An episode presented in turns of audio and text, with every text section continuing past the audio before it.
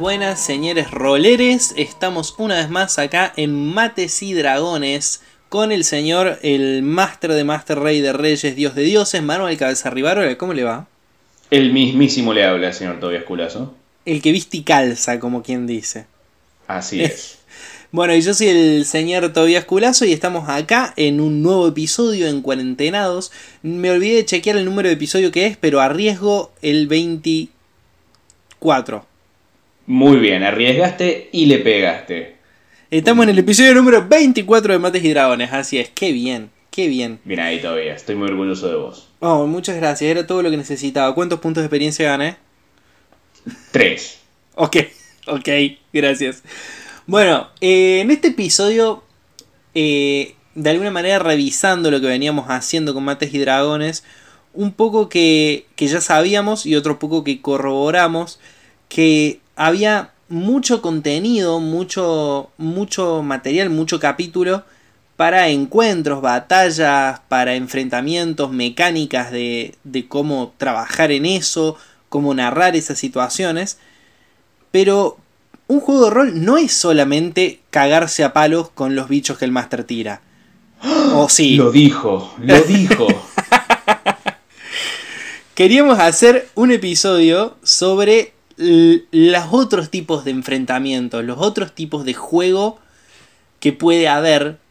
Y particularmente este episodio queremos hacerlo sobre misterios y, ese tipo de misiones. Exactamente. Eh, ¿Por qué se te ocurrió que era interesante hacer un episodio entero sobre esto? Y porque creo que hay mucho para decir. Creo que es un tipo de aventura, la de la, búsqueda del misterio, ya sea un misterio de asesinato, un robo, eh, digamos, lo que, que tengan en común el tener que seguir pistas para llegar a la respuesta de una pregunta Creo que es un tipo de aventura que muchos máster eventualmente quieren implementar, quieren meter en su mundo, quieren probar, eh, mojar los dedos en ese tipo de aventura eventualmente. Así que me parece muy correcto que nosotros, que somos hermosos expertos en, lo que hablamos claramente y nunca nos equivocamos, eh, hagamos nuestro pequeño, agreguemos nuestro pequeño granito de arena a esa discusión. Me parece perfecto. Entonces, para ser práctico, vamos desde el, desde el comienzo. ¿Cuáles son las, las principales herramientas que un máster eh, tiene que tener en cuenta a la hora de tratar de desarrollar una aventura de misterio? Bien, eh, primero yo creo que la salsa en la que se cocina toda la, toda la aventura de misterio va a ser tu forma de presentar el ambiente, las pistas, los sospechosos, lo que sea, tu forma de narrarlo literalmente a tus jugadores. Eh, que va a variar no solamente por, tu estilo, va a variar también sobre la información que quieras que resalte frente a sus, ojos, a sus ojos, entre comillas, a los ojos de los personajes, eh, y también la forma que tienen ellos desde el sistema, la forma mecánica que tienen ellos para interactuar con el mundo, para eh, detectar pistas, detectar información, hacer las conexiones, etc. Son todas cosas que tenés que tener en cuenta a la hora de vos como máster narrar, che, llegan a la escena del crimen, ven esto, esto esto, es así, así, así. Eh, creo que la forma de, hablar con tus jugadores y de, presentar esa información frente a ellos es, para mí, la, la línea clave de toda la aventura. Te hago una consulta. ¿Cómo ¿En qué punto esto es un, desafío para los personajes y en qué punto un desafío para los jugadores? ¿Por qué hago esta pregunta? Porque en el caso de que estemos buscando pistas, hay una manera muy poco entretenida, pero igual de válida de hacerlo, que es eh, rolear percepción y ves esto y esto. ¿Cómo, ¿Cómo equilibras esa posibilidad que tiene el jugador con mantener el misterio y generar un desafío para el jugador. Bien, sí, eh, es un, es un muy buen punto y muy, un punto muy grande para, atacar, así vamos por partes. Eh, primero, a diferencia de desafíos de combate o desafíos quizás de, de trepar, desafíos físicos dentro del mundo, el desafío de, resolver un misterio creo que debe ser un desafío más para los jugadores que para sus personajes. Eh, de la forma que los acertijos son en realidad desafíos para los jugadores, no son desafíos para los personajes. Eh, entonces creo que tener eh, en cuenta esa filosofía a la hora de diseñar tu misterio, esa filosofía de no estoy acá para desafiar tanto a los personajes de ellos, a, cara, tu, tu, maga, sino estoy acá para desafiarte a vos, Tobías, para que vos, Tobías, a través de cara, resuelvas este misterio. Creo que es muy importante entender eso, porque te va, te ayuda mucho a informarte sobre eh, qué cosas incluir en la aventura y cómo incluirlas. Eh, y ya más a, la parte más eh, mecánica, creo que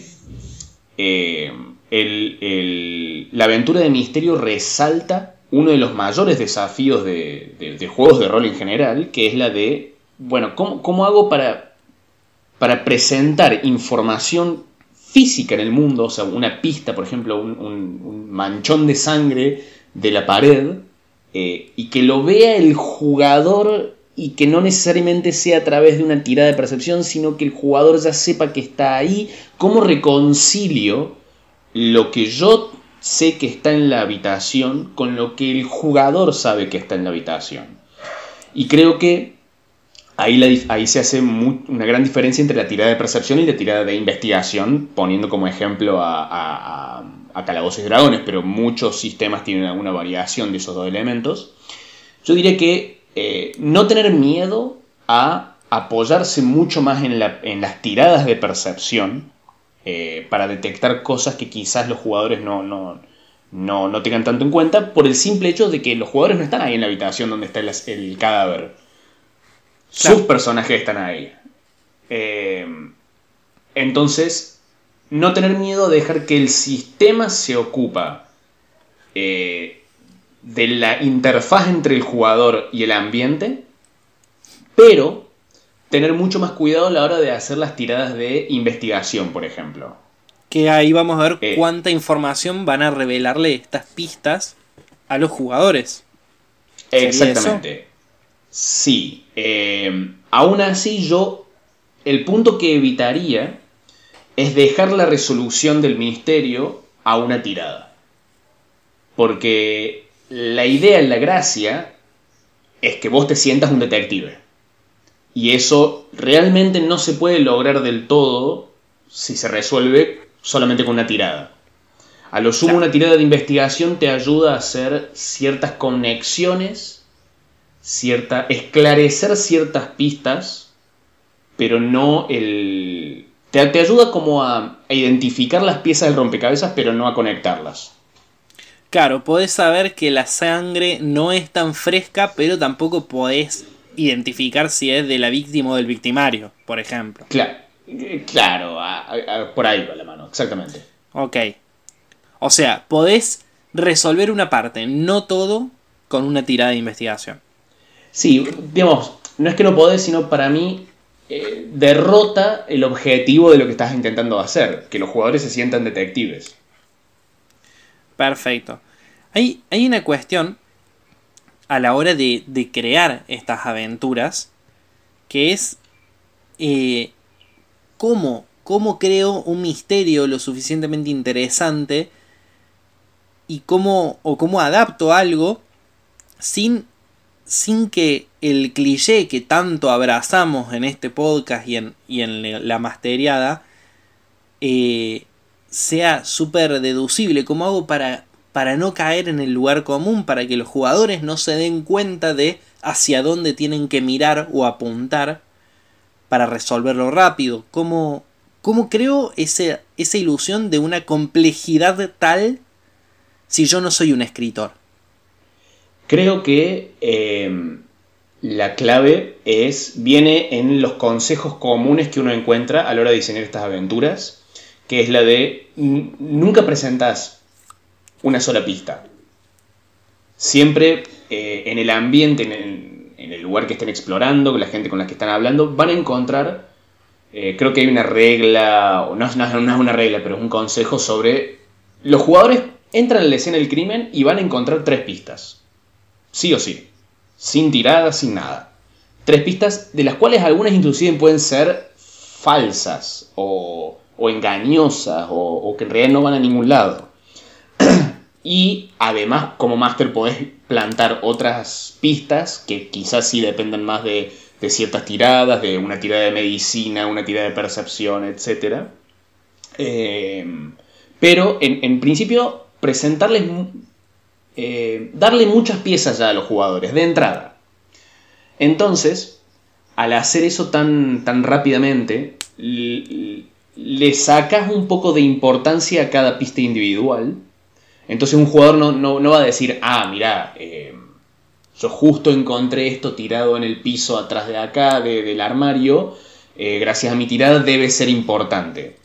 Si le presentas tres pistas de una, no van a saber bien cuál es importante, entre comillas, si es que hay una importante.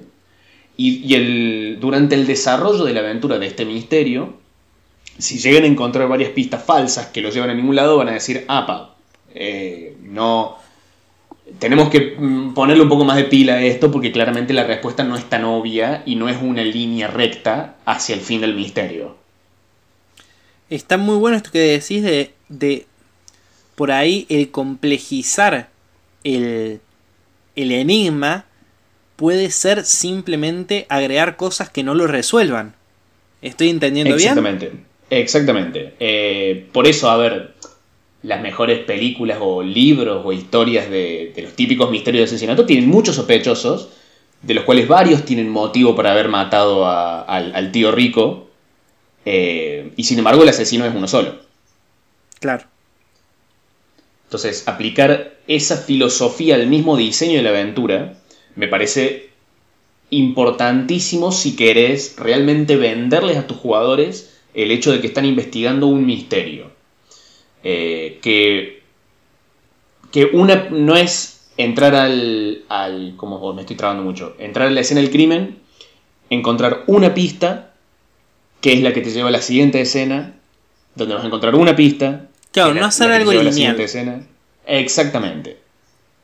Eh, está, bueno porque aparte responde un poco a, a lo que sería el espíritu del juego del rol, que es no, no, no tengamos una aventura lineal, no tengamos algo que nos lleve del punto A al punto B, sino que realmente existe la posibilidad esto de, del, mundo abierto en el cual eh, yo me pueda mover. Y esto que decís, que yo no lo había pensado, es clave lo de las pistas falsas, porque se apoya completamente, o sea, le da, perdón, le da apoyo completamente a la idea de un mundo real, de un mundo cierto.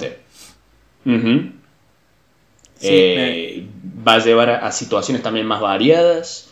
Eh, y ni siquiera es solamente plantar una pista verdadera con pistas falsas, sino capaz muchas pistas que te llevan al mismo lado en realidad, o, que te hacen hacer como desvíos, atajos, eh, ese tipo de cosas a lo largo del flujo de la aventura. También es una muy buena oportunidad para empezar a pensar, bueno, ¿cómo hago para incluir al jugador que está interpretando un bárbaro? ¿Cómo, hago para incluir al bárbaro en el grupo? Ahí quería llegar justamente, eh, porque es la situación en la que estoy actualmente. Imaginé a mi personaje en esta aventura y, lo primero que pienso es, eh, tenemos que poder interrogar a alguien por lo menos. Exactamente, sí, sí. El, bárbaro necesita la oportunidad de ser el, grandote, el Groot del grupo que, le mete el pecho a los sospechosos capaz eh, uno de los principales sospechosos vive en una parte medio peligrosa de la ciudad y hay que medio hacer alguna pelea para poder llegar a, él o quizás hay que impresionar a algún noble que le gusten los gladiadores para poder sacarle un poco más de información. Eh, hay, hay con, la, idea de poner muchas pistas que vayan a, diferentes ramas de la historia, vamos a decirle, te, da también la oportunidad de poder meter situaciones variadas donde puedas incluir a los otros jugadores, a los otros personajes que quizás no tengan un rol tan obvio dentro de, ese grupo de investigación. Bueno, y acá me surge otra duda, porque así como estamos viendo cómo incluimos a los jugadores cuya base es golpear cosas, ¿cómo hacemos para que no sea una aventura exclusiva del bardo o del pícaro? Eh, justamente con, eh, incluyendo estas eh, situaciones extra, estas... Para, para, poder llegar al sospechoso hay que, hay que cagarse a trompadas con alguno en el, camino. para poder identificar, para poder pedirle al druida que, que identifique el veneno que usaron en la víctima, el druida del grupo tiene que intentar eh, dialogar con él, quizás hacer alguna pequeña misión para poder eh, pedirle que, identifique ese veneno.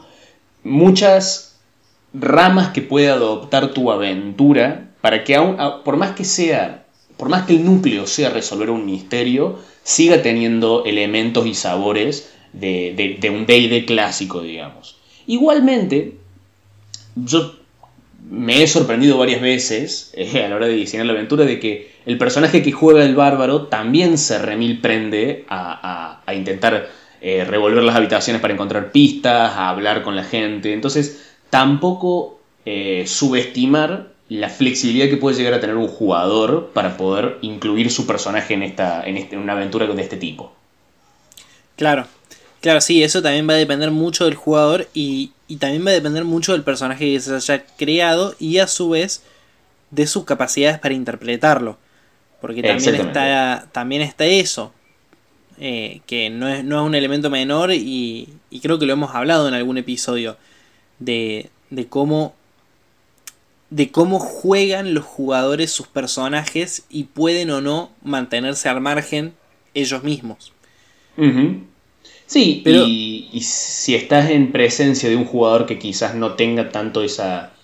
Eh, no sea tan proactivo eh, a la hora de incluirse en una historia, eh, bueno, e, el máster de la mesa lo va, a conocer mejor, pero quizás una, buena forma es algo que inclusive aconsejo para cuando estás tratando con, con, cualquier jugador que quizás tenga algún problema para meterse, para meter a su personaje bien en la historia, es incluir sospechosos en este caso, que, lo miren al, bárbaro y de repente se le, se le paren, le, lo agiten con algo, che, ¿qué haces acá? Va a tener, no, hablo con este que tiene cara de idiota, provocarlo para, intentar que sea bárbaro por un momento, eh, incluir situaciones explícitas como para atraer un poco a, a, a ese jugador que quizás no está encontrando la forma de meterse tanto en esta aventura. Otra, otra buena idea para eso, incluso para el jugador tímido, no digo que esté interpretando un bárbaro, sino simplemente que, que no esté participando mucho, eh, puede ser tratar de incluir en el misterio cosas que tengan que ver directamente con su personaje. Sí, también. Algo, algo que tenga que ver o con su historia o con lo que sea. De repente, si, si querés hacer que se inmiscuyan más, bueno, no sé, en la escena del crimen eh, encuentra una carta con el escudo de su familia. Exactamente. Entonces decís, uh, bueno, acá hay algo más, algo que tiene que ver con mi personaje, quiero jugar más esto. El, bartender que vio el sospechoso es primo, hermano de, del personaje, entonces él mismo tiene que ir a hablar con él. Eh, el, dueño del burdel donde ocurrió el asesinato es un viejo rival del mago, entonces eh, va a haber cierta tensión ahí, quizás inclusive toda una sesión dedicada a intentar resolver esa rivalidad para poder resolver el misterio. Eh, dejar que las situaciones interesantes y los encuentros interesantes no vengan solamente de llego a la escena del crimen, la revisemos, vamos a la siguiente escena del crimen, y así sucesivamente. Dejar implementar uno mismo como máster en la aventura situaciones más variadas también, situaciones de persecución, situaciones de eh, una interrogación un poco quizás violenta, eh, intentar seducir a, la que crees que es la sospechosa o el sospechoso. Eh, algo, algo que está muy bueno también es dejar puertitas abiertas. yo tengo, por ejemplo, el, recuerdo de, de, una partida en la cual vi una situación de apriete económico, intenté preguntar qué onda, nosotros te podemos ayudar, qué sé yo, y, y nadie me respondió nada. Entonces es como, uy, bueno, acá hay un misterio, no sé cómo encararlo. Y esa duda también está buena y también empuja a los jugadores a, a, crear sus propias aventuras. Exactamente.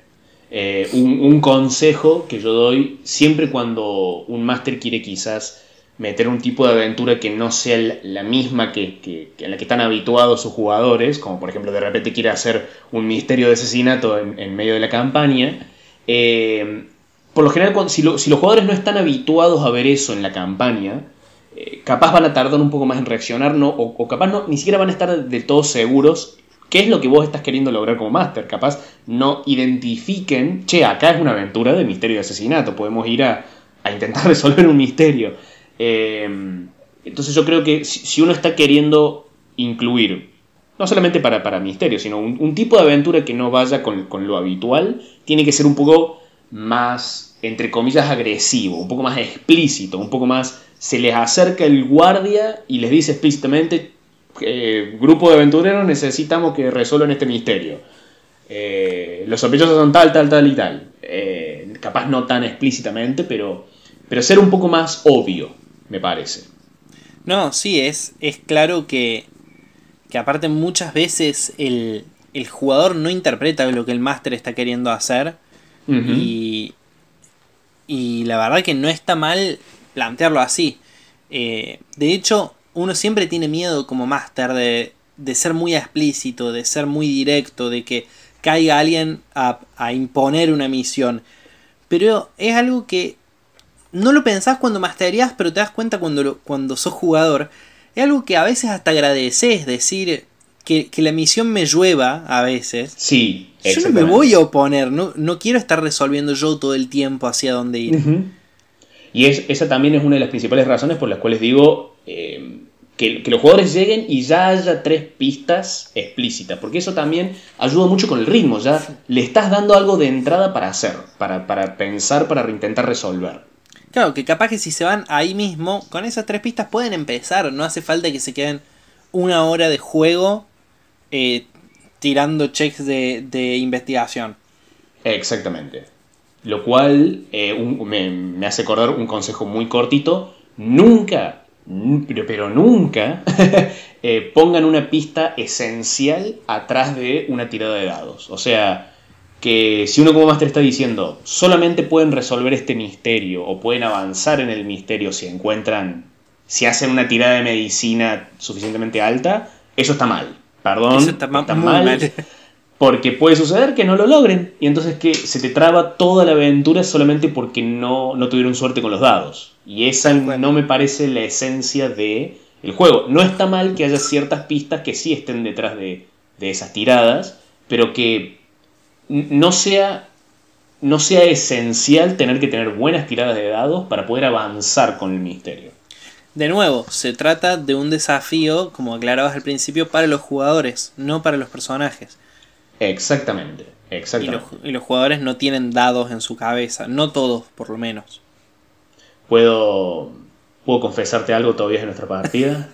Dale. La que quedó en la nada. Yo me, había puesto a plantar semillas para un misterio de asesinato eh, que lamentablemente nunca se dio, pero el, digamos, literalmente debajo del pueblo en el que ustedes siempre estaban, debajo del pueblo de Chamont, había una criatura de muchos años que, que se dedicaba a cada tantos años matar a una, persona del pueblo, pero lo que sucedía es que si la mataba, además destruía el recuerdo de esa persona en el pueblo.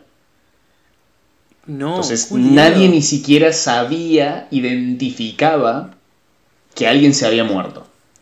Y no sé si te acordás, pero a, uno de los. Todo esto confesión que me lo estoy guardando hace tanto tiempo. Dios mío. Eh, no sé si te acordás que eh, eh, Thordek, sí. el, personaje de Ana, sí, el personaje de Ana, se, estaba caminando una noche por el pueblo y se le aparece una especie de fantasma espectro. Sí. No sé si recuerdas eso. Sí, me acuerdo. Es, ese era una víctima de esta criatura. No, chabón. Y que gracias a la, luna oscura había podido aparecer ahí ese, ese flashback, digamos. Exactamente. Es muy bueno porque aparte es como una especie de It, ¿no? Sí, muy, muy, muy inspirado en It. y muy inspirado en una criatura que leí en, un, manual de monstruos eh, de, de Homebrew, que es una criatura que tiene esa habilidad de matar a alguien y, desaparece toda, toda evidencia de ese ser en el universo casi. Eh, eso me pareció muy interesante y entonces lo quise empezar a, implementar. Qué buen misterio. Qué buen misterio hubiese sido aparte, porque es muy difícil de resolver, porque no hay data. Exactamente. Eh, y la idea era... ¿Vas a quemar todas tus cartas ahora? Sí.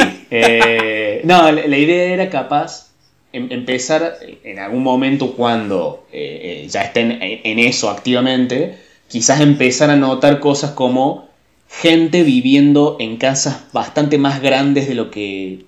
O sea, una, una persona viviendo en, un, en una casa con habitación matrimonial eh, con una habitación para chicos, pero que donde no hay nadie y nunca hubo nadie. Ese tipo, ese tipo de, inconsistencias, digamos. Culiado. Se lo tiro ahí para que alguien me lo robe, carajo, y me diga cómo le va. Qué buena idea. Tacho, ¿eh? Pero mm, volviendo un poco y ya hablando más específicamente de, de calabozos y dragones, también me gustaría hablar un poco de eh, la, gran diferencia que hay hacer una aventura de misterio en un juego como Calabozos y Dragones y en un juego como Cthulhu, que es, en Calabozos y Dragones, en un nivel no demasiado alto, los jugadores ya tienen un conjuro con el que pueden, por ejemplo, hablar con un muerto y hacerle preguntas. Eh, eh, tienen conjuros de divinación que le pueden pedir, preguntar a un dios, che, el asesino es tal, y el dios le puede contestar sí o no.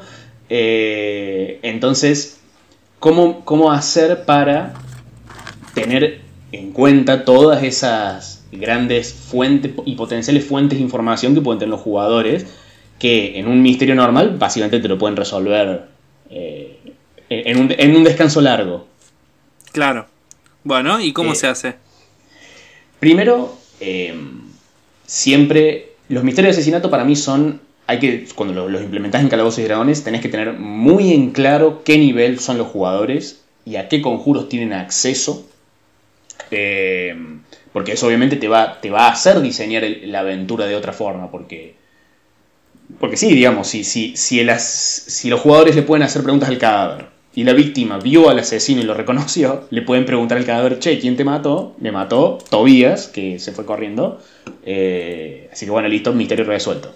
Eh, entonces empezar a decir cosas, bueno, si ese es el caso y yo realmente quiero que esto sea un misterio interesante, bueno, la víctima no vio al asesino, quizás se tomó algo, una copa envenenada, eh, entonces nunca vio quién, se, quién, se quién, quién, le puso el veneno en esa copa. Eh, capaz el cadáver no está, capaz en realidad no se sabe si murió la víctima, sino simplemente fue secuestrada. Eh, y a medida que los jugadores van subiendo de nivel, tienen, cada vez tienen más conjuros que, te que les permiten resolver este tipo de cosas. Ya, y ya llega un punto prácticamente, yo diría a partir de, no sé, nivel 11, que ya es extremadamente difícil hacer un buen misterio de asesinato.